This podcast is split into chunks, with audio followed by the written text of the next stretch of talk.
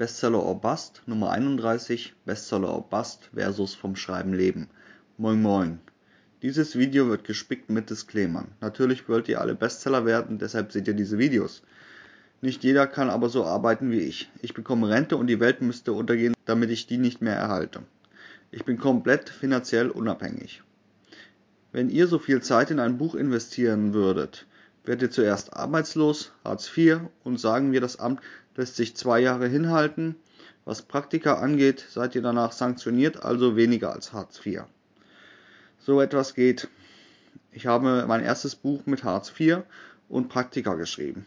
Es ist aber kein Vergleich, wie viel Zeit ich jetzt hätte. Ich kümmere mich nebenbei um meine Ideen und habe eigentlich mehr Zeit, als ich brauche. Beim vom Schreiben leben habt ihr dagegen weniger Zeit für ein Buch, bringt aber mehr heraus. Diese Bücher sind auch von der Arbeitszeit her angemessen etwas weniger aufwendig, was die Themenwahl angeht. Tutorials, keine Enthüllungsstories. Arztgeschichten und kein Epos. Das macht aber nichts, immer noch besser als sich zu verheben. Ich habe diese Einschränkung nicht und nutze das auch aus.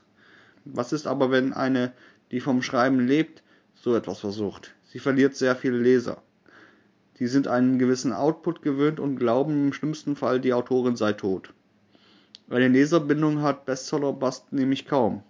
Ich habe keine Fans. Später ja, aber am Anfang wäre es eher Zufall, wenn jemand zwei meiner Bücher kauft. Festes Einkommen hat übrigens weder Bestseller Bust noch vom Schreiben leben. Es ist passives Einkommen. Der Unterschied dazwischen, dass man ein Drittel mehr unregelmäßiges Einkommen braucht, weil man mit dem Geld nicht planen kann. Man ist immer auf die Buchverkäufer angewiesen und braucht einen gut gefüllten Sparstrumpf, um die Miete zu zahlen.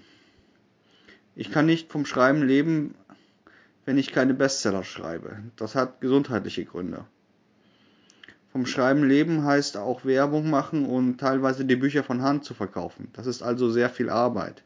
Schlecht bezahlt ist beides sowieso. Schon der Kanal macht viel Arbeit und er ist von der Technik eher anspruchslos. Ein Autor sollte aufpassen, dass er Autor bleibt, der zufällig einen YouTube-Kanal hat und nicht Influencer, der zufällig Bücher schreibt. Ich könnte mir auch die Veröffentlichung ein paar Mal im Jahr nicht leisten. Wenn ich aber bekannt werde, haben alle meine Arbeiten eine hohe Qualität und meine Bücher verkaufen sich rückwirkend.